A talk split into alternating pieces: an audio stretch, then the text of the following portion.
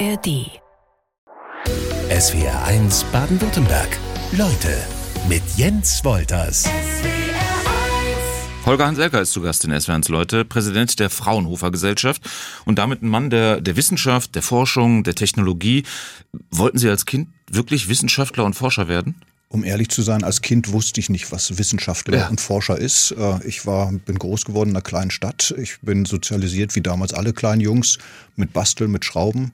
Ähm, ich habe mit 14 meine erste Mofa zusammengeschraubt, damit ich mit 15 fahren durfte und habe in der Phase kennengelernt, dass das Schrauben ganz schön schwierig ist, weil die Konstrukteure so, so dämlich konstruieren, dass man nirgends dran kam.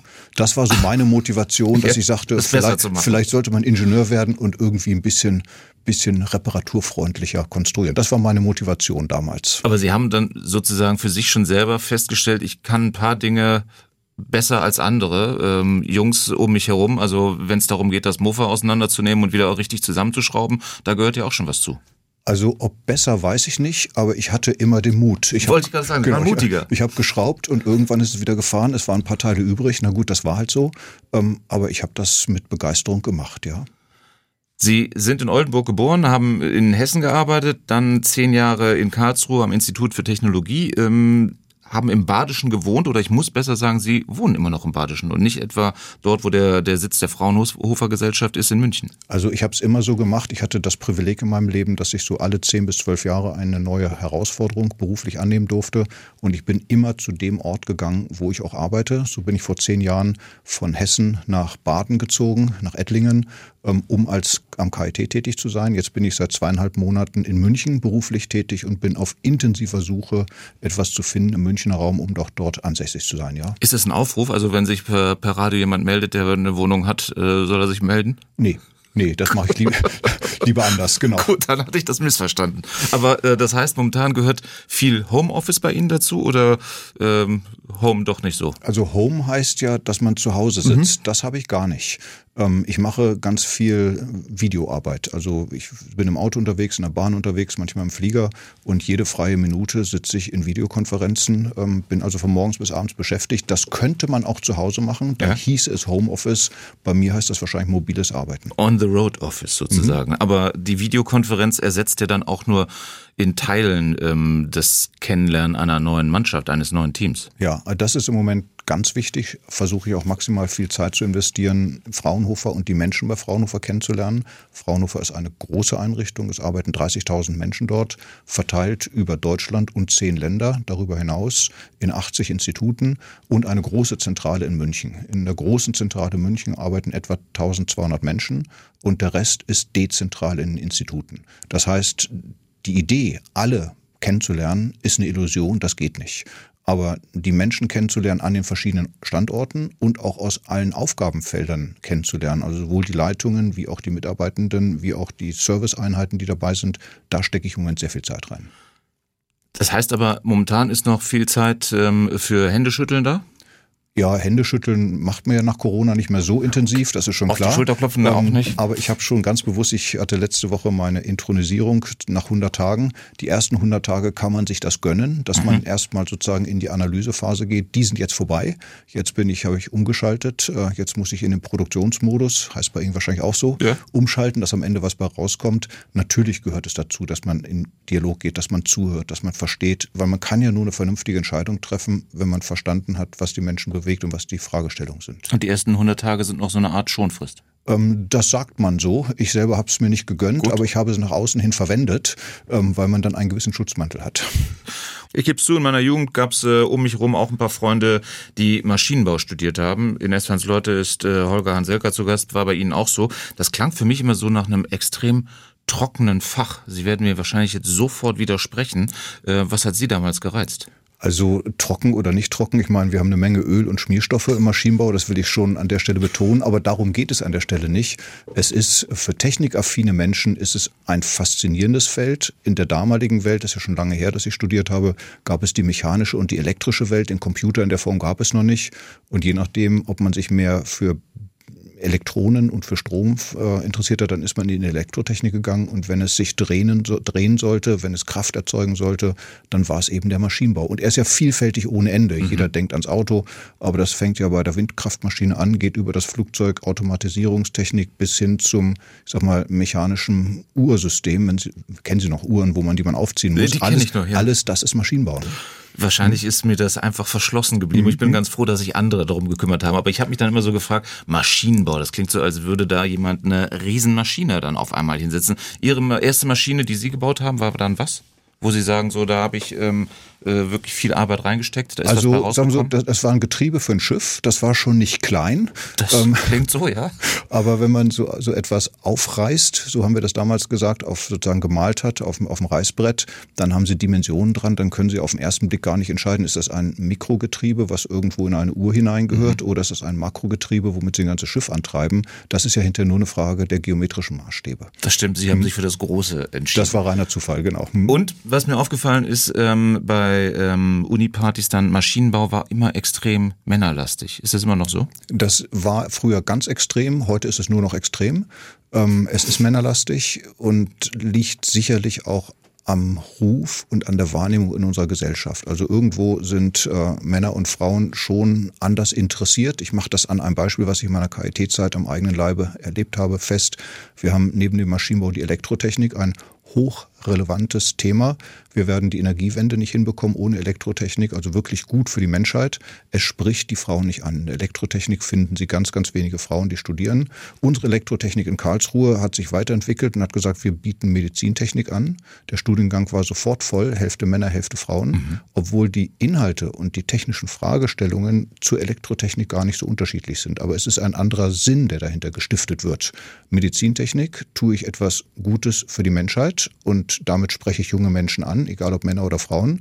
Wenn ich es Elektrotechnik nenne, dann habe ich die Assoziation, die Sie eben hatten, ja. irgendwas Technisches, ja. Altes und Langweiliges.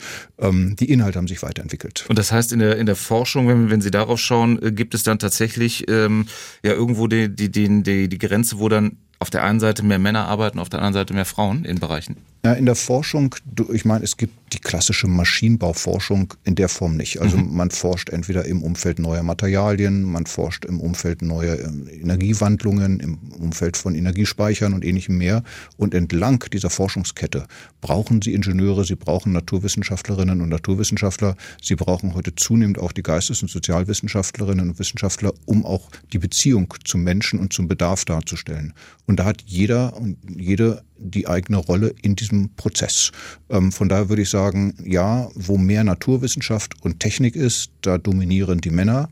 Da, wo mehr äh, Sozial- und Geisteswissenschaft ist, dominieren eindeutig die Frauen. Ähm, und in der Mitte mischt es sich. Wenn ich das jetzt auf Karlsruhe vergleiche, eine sehr, sagen wir, technische Universität, mehr Männer als Frauen, ein eindeutig. Wenn ich nach Heidelberg gucke, sieht die Welt schon anders aus. So schnell kann es gehen. Wenn ich Sie als neuen Präsidenten der Fraunhofer Gesellschaft äh, vorgestellt habe, dann gehört auch dazu, dass Sie vorher schon bei Fraunhofer waren, nämlich von 2006 bis 2012. Ist das so ähm, eine Anlaufstelle, eine Adresse, wo Sie sagen, da geht jetzt wenig drüber? Also, dass ich vorher bei Fraunhofer war, hat wenig damit zu tun, dass ich jetzt bei Fraunhofer ja. war. Ich war bei Fraunhofer gewesen, zwölf Jahre lang als Institutsleiter. Ähm, und habe diese zwölf Jahre als eine besonders prägende und besonders kreative Phase in meinem Berufsleben abgespeichert. Die war einfach toll, hat mir riesigen Spaß gemacht, auch weil ich von dem Geschäftsmodell begeistert war, über welches wir bestimmt noch zu mhm. sprechen kommen, und von auch den, den Möglichkeiten und den Freiheiten, die die Fraunhofer Gesellschaft einem Wissenschaftler, einer Wissenschaftlerin, einem Ingenieur bietet. Dass ich jetzt wieder bei Fraunhofer gelandet bin, ähm, stand so nicht auf der Agenda, war so nicht geplant, hat sich ergeben, weil man jemanden gesucht hat, der die verschiedenen Welten kennt und miteinander verbinden kann. Und nun hatte ich das Privileg, beim KIT lange in der universitären Forschung und außeruniversitären Forschung zu sein, vorher schon mal bei Fraunhofer gewesen zu sein, Universitätsvizepräsident und Universitätspräsident gewesen zu sein. Da ist man dann halt auf mich gekommen. Aber ein Nachteil ist es sicherlich nicht, dass Sie vorher schon im Hause bekannt waren. Das muss ich anders formulieren. Ist für mich ein Riesenvorteil. Ja. Ich habe die eigene Lebenserfahrung. Ich hatte das Privileg, alle zehn Jahre etwa eine neue Aufgabe annehmen zu dürfen. Und ich habe immer etwa ein Jahr gebraucht, bis ich verstanden habe, wie ein System funktioniert, wenn sie in eine neue Welt reinkommen.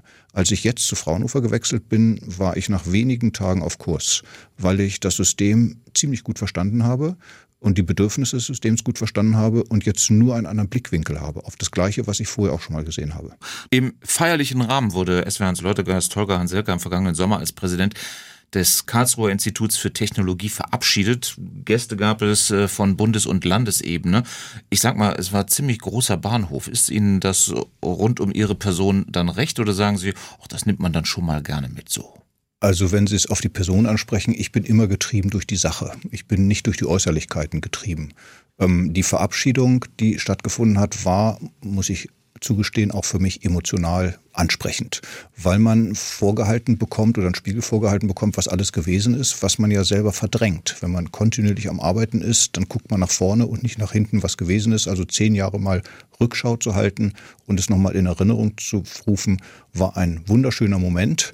Aber wie das so ist mit den schönen Momenten, kaum sind sie da, sind sie auch schon wieder vorbei. Die, ne? gehen, die gehen schnell weg, aber die werden ja trotzdem irgendwo angezählt. Also äh, das gehört halt nun mal zu ihrer, ihrer Vita mit dazu.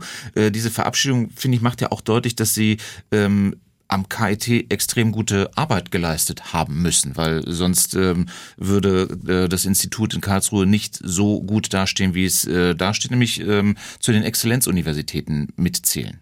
Ja, als Präsident einer Universität äh, leistet man natürlich nicht selber die Arbeit, sondern man schafft einen Rahmen, in dem Arbeit geleistet werden kann. Mhm. Und den Rahmen, den ich geschaffen habe, der hat dazu geführt, dass Karlsruhe das geworden ist, was es ist, nämlich Exzellenzuniversität. Die Idee oder die Geschichte dahinter ist faszinierend und extrem mutig zugleich. Nicht meine Idee und nicht mein Mut, sondern Idee und Mut meiner Vorgänger. Als man 2006, als damals die erste Exzellenzinitiative ausgeschrieben worden ist, hat man in Karlsruhe gesagt, wir haben ein bundesfinanziertes Forschungszentrum, das damalige Kernforschungszentrum, und man hat eine landesfinanzierte Universität, die Technische Universität Karlsruhe. Und unsere Idee für die Exzellenz ist, wir fusionieren die beiden und machen aus eins plus eins gleich vier. Das war die Idee. Und dafür hat man den Titel 2006 bekommen, jetzt sei die Exzellenzuniversität. Ich glaube, damals hieß es noch Elite-Universität. Mhm. Und dann laufen sechs Jahre. In diesen sechs Jahren muss man Ergebnis produzieren. Dann gibt es eine Evaluation. Und man hat wohl unterschätzt, wie schwierig eine Fusion ist. Kennen wir auch aus anderen Fusionen ja. in der Wirtschaft. Und äh, diese Fusion hat so viel innere Arbeit, so viel innere Reibung produziert, dass nicht hinreichend Zeit war, auch den entsprechenden Output äh, zu produzieren, den man dann braucht, um sich einer entsprechenden Begutachtung zu stellen. So ist Karlsruhe 2012 als fusioniertes ähm, Einrichtung in der Exzellenz durchgefallen, hat den Titel verloren und der Katzenjammer war groß. Das war sozusagen die erste Phase Karlsruhe. Ähm, das war die Phase, wo man mich gefragt hatte, ob ich Lust hätte, nach Karlsruhe zu kommen. Ich kannte Karlsruhe nicht, ich war nie in Karlsruhe, ich habe davon gehört und habe dann die Chance gehabt, äh, aus diesem Tiefpunkt heraus äh, das KIT weiterzuentwickeln und mit viel Fleiß, mit viel Schweiß und mit ganz, ganz viel Glück sind wir alle zusammen 2019 wieder Exzellenzuniversität geworden. Das meine ich ja. Also da können Sie ja so viel nicht, nicht verkehrt gemacht haben. Natürlich sagen Sie, ist das nie eine, eine Leistung eines Einzelnen. Äh, der Präsident, wie Sie sagen, gibt den Rahmen vor, aber der muss ja nun mal stimmen. Wenn man den ja. falschen Rahmen vorgibt, äh, wird man das Ziel nicht erreichen. Also sagen Sie, wo wir uns einig sind, ist, wenn es missglückt, ist man ein, einig, wer schuld ist. Dann ja. ist es der Präsident. Wenn es glückt, dann sind es viele gewesen. Ähm, und es waren viele. Und nur so ist es möglich gewesen. Natürlich ist es, ich bin verantwortlich, ich habe die Strategielinien gezogen, ich habe den ganzen Prozess gesteuert, ich habe die Menschen zusammengebracht und habe am Ende auch die Universität vor den Gutachterinnen und Gutachtern selber verteidigt, habe mich dahingestellt. Das ist schon mein Beitrag gewesen. Aber ich kann ja nur das aufnehmen, was in der Wissenschaft von anderen erzeugt wird. Ähm, und das haben wir alle gemeinsam getan, ja. In den Reden bei der Verabschiedung ist mir aufgefallen, wurde auch Ihr Führungsstil das ein oder andere Mal äh, angesprochen und hervorgehoben. Wie würden Sie den beschreiben? Also was ist Ihnen im Miteinander, im täglichen ähm, wichtig? Also ich führe so, wie ich gerne geführt werden möchte. Mit viel Gut. Vertrauen und viel Freiheit. Gut, und ähm, das bekommen Sie dann sozusagen ähm, wie wieder gespiegelt, dass Sie sagen, dass ähm, man dankt es Ihnen tagtäglich? Nee, also natürlich wie, wie überhaupt nicht. Das? Natürlich überhaupt nicht. Letztendlich muss man gucken, wie, wie arbeiten die Menschen, wie sind sie, wie ist die Kreativität der Menschen, wie frei können sie sich bewegen und wie sind auch die Feedbackschleifen. Es gibt Menschen, die mit dieser Freiheit umgehen können und zum richtigen Moment dann auch ein Feedback geben und sagen, Chef, jetzt habe ich ein Problem und dann muss man gemeinsam handeln. Es gibt auch andere, die mit der Freiheit nicht umgehen können, die müssen enger geführt werden. Aber gerade im Wissenschaftssystem habe ich die Erfahrung gemacht, dass äh, intrinsische Motivation, Kreativität einfach die treibenden Größen sind und dafür muss man Raum und Freiheit geben und das war immer mein Rezept und ich würde sagen, es war mein Erfolgsrezept. Kann es sein, dass dieses Erfolgsrezept auch ausschlaggebend war für Ihren neuen Job? Möglich, möglich. Ähm, auch bei Fraunhofer ist es so, dass äh, letztendlich die Menschen auch maximalen Output produzieren können, wenn sie intrinsisch motiviert sind, wenn sie Freiheit haben in ihren Entscheidungen, aber trotzdem in einem abgesprochenen Rahmen sich bewegen. Und da habe ich Fraunhofer übernommen in einer Phase, wo es sehr stark zentral gesteuert worden ist, eigentlich wieder die Natur der Fraunhofer Gesellschaft. Es ist eine dezentrale Einrichtung, so dass ich an der Stelle jetzt äh, an der einen oder anderen Stelle, ich sag mal, die Zügel lockern muss, was eigentlich viel schöner ist, als Zügel anzuziehen. Sie nennen sich selber Wissenschaftsmanager, glaube ich. Ist das richtig? Also ich werde so bezeichnet. Genau, so, also so stellen Sie genau. sich nicht vor, ja, ja das ja, ist richtig. Aber mhm. das heißt, Sie sind kein Wissenschaftler mehr, der wirklich ähm, äh, sich, äh, sich hinsetzt, sondern sie, wie Sie es eben schon deutlich gemacht haben, versuchen, den Rahmen zu geben. Ja, also letztendlich hatte ich die Chance im Leben, und das macht man in der Regel über die Promotion, selber in ein Thema wissenschaftlich ganz, ganz tief abzusteigen und es wirklich im Detail zu durchdringen. Also ich weiß, wie methodisch wissenschaftliches Arbeiten funktioniert. Danach habe ich die Möglichkeit gehabt, eine Institutsleitung zu übernehmen, ein Fraunhofer-Institut, und habe festgestellt, wenn ich dieses Institut jetzt managen soll und weiterentwickeln soll, dann kann ich ja nicht die ganze Zeit am Schreibtisch sitzen und irgendwelchen Gleichungen lösen. Das funktioniert ja nicht. Also habe ich mich bewusst von der eigenen wissenschaftlichen Arbeit getrennt, was nicht heißt, dass ich nicht wüsste, wie es geht, mhm. aber habe den Dialog mit Menschen gesucht, die die wissenschaftliche Arbeit machen, habe Fragen gestellt, die Fragen haben wissenschaftlich geleitet und habe mir Ergebnisse angeguckt, aber habe es nicht mehr selber gerechnet und ich glaube, heute könnte ich es auch nicht mehr. In der Vorbereitung auf die Sendung, als ich mich mit der Fraunhofer Gesellschaft auseinandergesetzt habe, fiel mir gleich, das zeigt wahrscheinlich dann auch so mein, mein Jahrgang, ähm, an ähm, der MP3-Player ein. Ja. Ähm, das finde ich, das steht ähm, für mich zumindest sehr typisch für Fraunhofer da und es ist so ein, ja, so eine, ich sag mal, verbraucherfreundliche Forschung. Wie würden Sie Fraunhofer, die Gesellschaft, beschreiben? Also Fraunhofer ist gegründet worden 1949 damals gegründet worden im Wiederaufbau unseres Landes, weil man gesagt hat, wir haben eine ganz, ganz stark geprägte mittelständische Wirtschaft, haben wir zum Glück bis heute. Die mittelständische Industrie hat nicht die eigenen Kapazitäten, um eigene Vorlaufforschung zu machen und vor allem nicht, um aus der Forschung auch eine gewisse Entwicklung abzuleiten. Also braucht es eines Elementes zwischen der Grundlagenforschung, die ja zum Beispiel an den Universitäten oder bei Max Planck stattfindet, und dem Bedarf des Mittelstandes, wie man diesen Transfer organisiert. Das war die Idee 1949 zu sagen, dafür gründen wir eine Einrichtung oder eine Gesellschaft für die angewandte Forschung, die nach dem sogenannten Fraunhofer-Modell sich auch aus den Erträgen der Wirtschaft ernährt, also nur einen kleinen Anteil Staatsgeld bekommt, eine mhm. Grundfinanzierung und zum großen Teil sich über den Bedarf selber finanziert. Das war die Grundidee. Diese Idee ist bis zum heutigen Tag ein Erfolgsmodell in Deutschland und in der ganzen Welt. Es gibt kein Land, was uns nicht um Fraunhofer beneidet. Und es gibt jeden Tag irgendwelche Delegationsreisen von irgendwelchen Ländern, die sagen, sowas wie Fraunhofer, das hätten wir auch gerne. So einfach funktioniert es nicht, weil man dafür die mittelständische, sagen wir mal, Struktur braucht und, und entsprechendes, sagen wir mal, auch Haltungen in den Unternehmen braucht, dass man auch bereit ist zu teilen und zusammenzuarbeiten. Das ist in Deutschland kultiviert, das funktioniert. Deshalb lässt sich das Modell nicht eins zu eins kopieren. Welche Dinge gibt es noch? Den MP3-Player habe ich genannt, ähm, äh, die es dank Fraunhofer so in unserem Alltag gibt? Also ich will es andersrum formulieren. Ich glaube, nichts von dem, was wir an technologischen Entwicklungen in Deutschland haben, hat nicht irgendwo eine Spur Fraunhofer drin. Ich habe es in meiner eigenen Fraunhofer Institutsleiterzeit erlebt, wo wir hunderte von Projekten gemacht haben und wenn ich hinterher durch die Straßen gefahren bin und neben mir fuhr ein LKW und ich habe mir dann die Schrauben angeguckt und habe gedacht, ja, diese Schraube, da haben wir das und das dran gemacht. Und dann habe ich an der nächsten Seite irgendwo jemanden gesehen, der gelenkt hat, dann habe ich den Querlenker gesehen und habe gedacht, dieser Querlenker, da haben wir genau das dran gemacht. Und das können Sie auf alle Produkte übertragen. Überall da, wo die mittelständische Wirtschaft sich weiterentwickelt und eine nächste Generation von Produkt einsetzt, hat sie direkt oder indirekt mit Fraunhofer zu tun gehabt. Das heißt, so verkaufe ich es im Moment auch politisch. Fraunhofer ist für die deutsche Wirtschaft systemrelevant. Es wäre Leutegast Holger Hanselker legt als Präsident der Fraunhofer Gesellschaft Wert auf Technologieoffenheit. Was meinen Sie damit?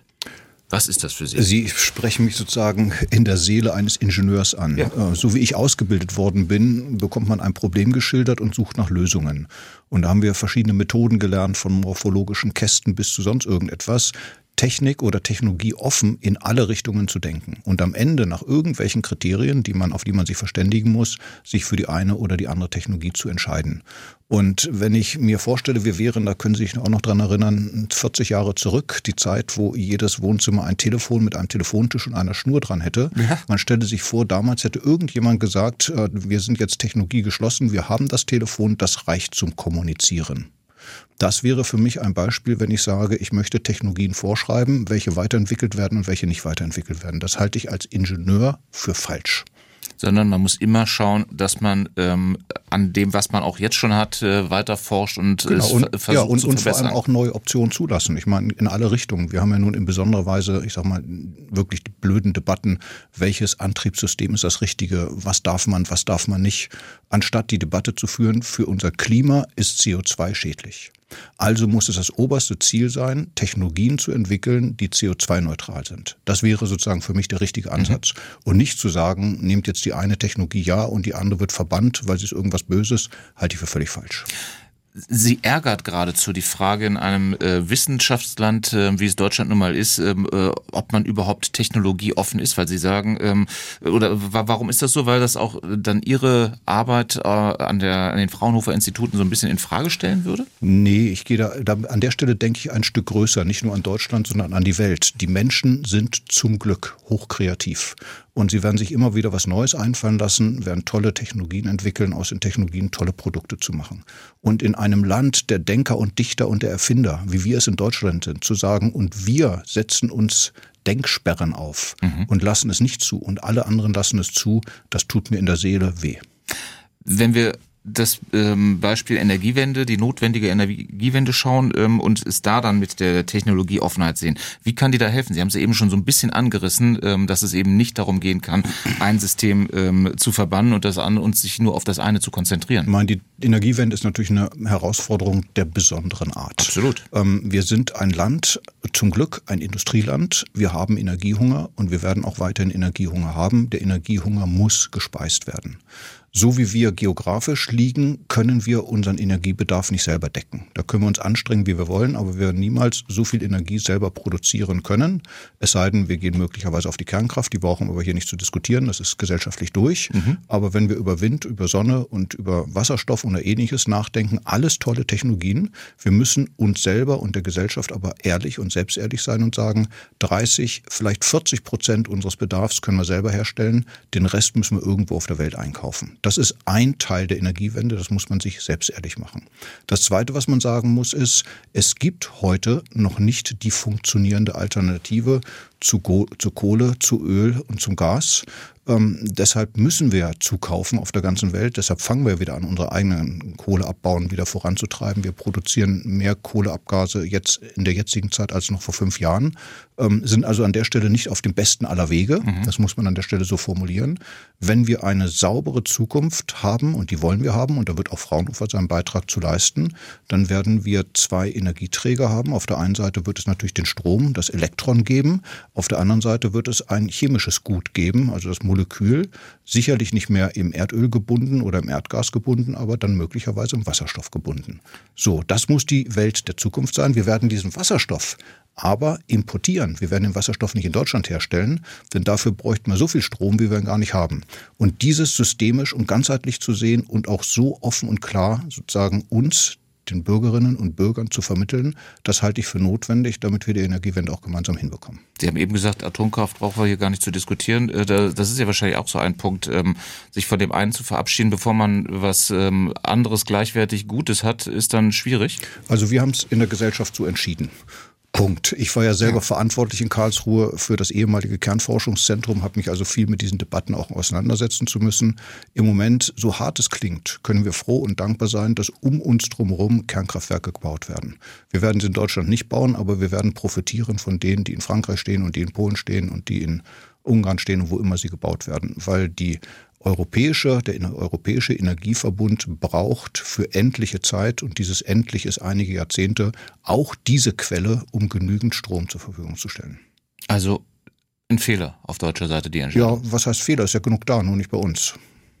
Das stimmt, aber man hätte ja, man hätte ja ähm, weiter mitmachen können. Ne, man kann es auch St. Florian nennen. Also wir machen es nicht und die anderen machen es. So geht's ja auch. Was würden Sie sich wünschen für das ähm, äh, Energiesystem der Zukunft?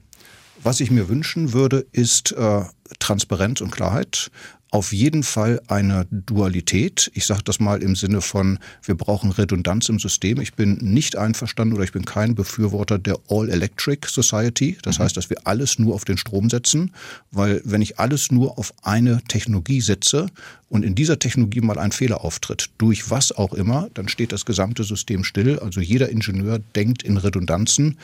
Ich bin jetzt mal am Beispiel Auto. Jedes Auto hat ein Zweikreisbremssystem. Jedes Flugzeug hat äh, doppelte Triebwerke. Also überall baut man so, dass wenn ein Kreis kaputt geht, ein zweiter uns noch versorgt. Das ist beim Energiesystem genauso notwendig und deshalb brauchen wir sowohl das Elektron wie auch ein Molekül. Und dieses Molekül muss zukünftig aus Wasserstoff sein. Es gibt dazu keine Alternative. Und dieser Wasserstoff wiederum, der muss natürlich in idealer Weise CO2-neutral hergestellt sein. Ich sage bewusst nicht grün, sondern CO2-neutral hergestellt sein. Und das kann man ja auch hinbekommen, bin ich der festen Überzeugung, dass es ohne nicht gehen wird, indem man CO2 der Atmosphäre entnimmt, indem man aus CO2 Wertstoffe macht oder es einspeichert oder lagert oder ähnliches mehr. Also CCU oder CCS sind die Fachbegriffe dafür, werden Teil des zukünftigen Energiesystems sein müssen. Das super Schlagwort der jüngeren Vergangenheit in Sachen Wissenschaft ist für mich KI, künstliche Intelligenz. Fraunhofer Präsident Holger Hanselka ist weiter zu Gast in SWNs Leute. Ein Thema, das ja auch bei uns negativ behaftet ist. Äh, nicht durchgehend, gar keine Frage. Aber was meinen Sie, woran liegt das? Weil wir irgendwie so die Sorge haben, dass wir durch künstliche Intelligenz ähm, Verantwortung abgeben? Ich formuliere es auf jeden Fall so, wir neigen dazu, als alles das, was wir nicht kennen, macht uns erstmal Sorge. Ähm, KI. Gibt ja einen Spruch irgendwie mit dem Bauern? Das ne? mit dem Bauern, das ja. wollte ich jetzt nicht, wenn Sie es sagen, ist gut. Ja. Mir ist es natürlich sofort auf den Lippen gewesen. ähm, und sagen wir, die, die generell in der Informatik sind die Sprünge der Weiterentwicklung sind schon faszinierend. Also wenn wir alleine zurückdenken, wie war der Weg von der Schreibmaschine heute zum Textverarbeitungssystem und wie kann das Textverarbeitungssystem automatisch Korrekturen machen, alleine das ist ja schon faszinierend. Und das hat nichts mit KI zu tun. Wenn wir uns jetzt anschauen, wie KI, die künstliche Intelligenz, auf Basis von verfügbaren Daten Wissen generieren kann, was wir als Mensch in der Komplexität halt gar nicht mehr machen können. Also Beispiel Röntgenbilder aus der Medizin. Ich denke, wir haben die besten Ärzte, die es gibt, haben wir in unserem Land, ganz ohne Frage aber die können sich vielleicht Bilder von 100 oder vielleicht auch von 1000 Patienten angucken und können aus dem Erfahrungswissen von 1000 Patienten dann überlegen, was leite ich daraus ab. Die künstliche Intelligenz kann sich Millionen Bilder angucken und kann diese Bilder dann noch in Verbindung bringen mit Klimadaten, Wetterdaten oder wie war gerade die Verkehrssituation. Also da tut sich etwas Gigantisches auf. Und wenn sich was Gigantisches auftut, dann ist das mit Chance und mit Sorge gleichermaßen verbunden. Ganz, ganz ohne Frage. Schwierig ist, wenn aus der KI heraus Entscheidungen abgeleitet werden und am Ende die Frage ist, wer hat das letzte Wort? Hat der Mensch das letzte Wort oder hat die KI das letzte Wort? Davor haben wir alle Sorge. Und diese Sorge, würde ich sagen, ist auch berechtigt. Hier muss man sich überlegen, was schaffen wir in Deutschland, was schaffen wir in Europa, in Europa, um so etwas festzulegen wie ethische Werte und ethische Standards. Das haben wir für unser Zusammenleben auch. Also so wie wir als Gesellschaft leben, haben wir uns mal auf ethische, ethische Werte und Standards verständigt und halten uns dran und deshalb funktionieren wir überhaupt nur. Und wenn in unserem, in unserem Gesellschaftssystem mal ein Querschläger dabei ist, der sich einfach nicht an die Norm hält, dann zerrüttet das unser System. Und genauso müssen wir mit der KI auch gehen auch umgehen. Wir müssen der KI und den Daten, die dahinter stehen, es müssen kuratierte Daten sein, also sie müssen durch Experten, Expertinnenhand müssen sie durchgegangen sein, müssen wir die KI so füttern und so entwickeln, dass sie in ihren Entscheidungsmechanismen dem entspricht, was wir als ethisch vertretbar ansehen würden. Und das ist sozusagen die große Chance, die ich auch sehe in Europa. Das wird in China überhaupt nicht gemacht. Die haben da eine ganz, ganz andere Umgangsform mit den Daten. Und ja. selbst wenn wir in die USA gucken und USA und Datenschutz uns anschauen, haben wir ganz andere Wertesysteme als bei uns, so dass ich hier im Rahmen der KI gerade diesbezüglich eine riesige Chance sehe, dass wir europäisch dort einen Standard setzen können, den andere Regionen im Moment so nicht hinbekommen. Sie sagen, ähm, Sie sehen es eher als Chance, ähm, sagen aber halt auch, äh, diese Sorge ist berechtigt, äh, die ist nachvollziehbar. Wie können Sie den Menschen denn diese Sorge nehmen? Wie, wie soll man dem Menschen die Sorge nehmen, wo in jedem Kinderzimmer TikTok läuft? Warum sind wir als, als sagen wir, erwachsene Gesellschaft nicht aufgeklärt genug zu wissen, was das für eine Software ist, wie mit den Daten dort umgegangen wird und welches Land sich sozusagen auch dieser Daten bedient? Also auf der einen Seite sind wir eine hochkritische Gesellschaft, die Sorge vor allem hat und Datenschutz ruft und KI sagt, Achtung, Gefahr. Und gleichzeitig nutzen wir Produkte in unseren Kinderzimmern und lassen das zu, wo jeder nur mit dem Kopf schüttelt. Also das zeigt so ein ganz klein bisschen, wie schizophren wir an der Stelle sind, wenn wir über KI, Chancen und Risiken reden. Und genauso ist es mit der KI auch. Sie hat die Risiken, wenn man als Verbraucher, als Verbraucherin damit nicht qualitätsbewusst umgeht. Sie hat die Chance, und das können wir als Gesellschaft entsprechend auch steuern und gestalten, wenn wir in Deutschland und insbesondere europäisch Standards setzen und dann hinterher eben auf die KI einen Stempel drauf machen, European approved or something else. Also das müssen wir an der Stelle tun, dass wir sagen, es ist eine, früher hätte man gesagt, vom TÜV akkreditierte Software, ähm, aber, aber das würde man europäisch eben anders machen. Und dann liegt es am Verbraucher, an der Verbraucherin selber zu sagen, ich kaufe mir ein Produkt, was europäischen Werten und Standards entspricht oder ich kaufe mir eben ein anderes Produkt, dann muss ich auch das Risiko selber tragen. Ich habe mir mal ein paar Dinge rausgesucht, äh, die die Fraunhofer Institute zuletzt allein oder mitentwickelt haben. Fraunhofer-Chef Holger Anselka ist weiter zu Gast in SWRs Lotto. Photovoltaik, 400 Watt Module für unsere Hausdächer etwa oder auch äh, die kosteneffiziente Herstellung von grünem Methanol und Fraunhofer forscht nach Alternativen für PFAS-Chemikalien. Die sind uns, glaube ich, am ehesten von der Regenjacke und der Teflonpfanne bekannt, dass es äh, schön abperlt, aber sie sich leider auch extrem langsam in der Umwelt nur abbauen lassen. Auf welchen Einsatz sind Sie ähm, nicht von den drei genannten, sondern generell besonders stolz? Jedes für sich. Jedes für sich hat seine Relevanz. Ähm, was Fraunhofer auszeichnet ist, wir forschen nicht der Forschung wegen und schauen, ob es hinterher jemand braucht, sondern es wird immer durch den Bedarf gesteuert. Also wenn wir jetzt äh, Weltmeister sind bei den neuen Photovoltaik-Modulen, dann liegt es natürlich daran, dass es einen Markt für Photovoltaik geht, gibt. Dummerweise ist im Moment die ganze Produktion nach China gewandert. Wir müssen also sehen, wie kriegen wir sie nach Deutschland und Europa wieder zurück. Das ist ein Auftrag, auch ein industrieller Auftrag an die Fraunhofer Gesellschaft entwickelt die nächste und die übernächste Generation von Photovoltaikmodulen, die dann möglicherweise auch komplexer in der Herstellung sind, so dass sie nicht überall auf der Welt nachgemacht werden können, sondern wir auch einen Know-how-Schutz hier in Deutschland haben. Deshalb bin ich auf so etwas zum Beispiel sehr, sehr stolz. Wenn wir jetzt an die kritischen chemischen Stoffe denken, die natürlich dann auch in die Atmosphäre gehen beispielsweise, denn es ist ja nicht nur CO2, was äh, Wirkung auf Klima hat, sondern es sind auch andere Stoffe, die natürlich Einfluss haben, dann müssen wir frühzeitig darüber nachdenken, was finden wir für für Alternativ- oder Ersatzstoffe, die die gleiche Funktion haben, also eine Jacke, die kein Wasser durchlässt, aber trotzdem natürlich nicht die chemischen Wirkungen und Auswirkungen auf Wasser, auf Meere und auf, auf das Klima entsprechend haben. Aber diese Beispiele zeigen ja schon, dass ähm, tatsächlich einiges passiert am Technologiestandort Deutschland. Was bedeutet es für Ihre Arbeit, ähm, wenn Sie jetzt wissen, in Berlin hat die Politik ein 60 Milliarden Euro Loch, äh, die dringend notwendige Klimawende oder ein klimafreundlicher Umbau, der wird erstmal so ein bisschen auf Eis gelegt? Ich, ich zögere jetzt zu sagen, ob wir wirklich ein Loch haben. Also wir haben festgestellt, dass Geld, was nicht da war, nicht da ist. Ähm, ja. um, um es mal in einfachen Worten auszudrücken. Und dieses Geld, was nicht da ist, kann jetzt nicht ausgegeben werden. Ich sage es ganz hart. Es ist schön, Geld zu empfangen. Und ich würde auch gerne etwas bekommen, aber es würde uns, unserer Gesellschaft und unserem Staat sehr, sehr gut tun, auch mal nach innen zu gucken und zu sagen, was können wir sein lassen und was wollen wir uns nicht mehr leisten. Meine Aufgabe, die man mir als Fraunhofer-Chef gestellt hat, ist, bei konstantem Grundfinanzierungsbudget die Gesellschaft zu optimieren. Also ich kann nicht zum Staat rennen und sagen, wir brauchen mehr Geld, damit alles besser wird, mhm. sondern ich muss in meinem bestehenden Budgetrahmen muss ich das Beste draus machen. Das würde ich von einer Regierung auch erwarten. Aber kann sowas, wenn die Klimawende und äh, der, der Einsatz dafür sozusagen gerade dann mal ausgebremst wird durch so eine Meldung, wie immer wir dieses 60 Milliarden, ob wir es als Loch bezeichnen oder nicht, äh, als äh, Fehlrechnung, ähm, kann das nicht ähm, die Motivation auch nehmen?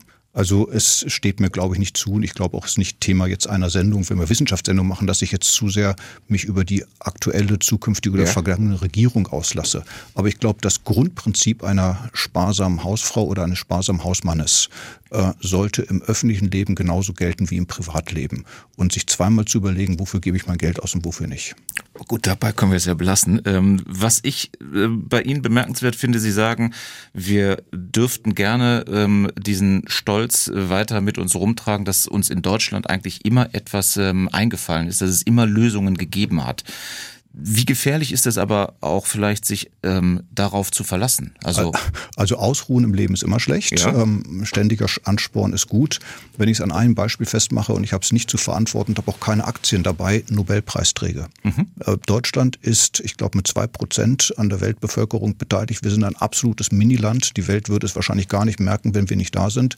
Wir sind bei den Nobelpreisträgern. Max-Planck-Gesellschaft ist dafür verantwortlich, Top 3 auf der Welt. Also ein Miniland wie, Deutschland, die Nummer drei auf der Welt. Das heißt, da ist doch was in unserem Land. Da ist doch was Besonderes, auf welches wir stolz sein können.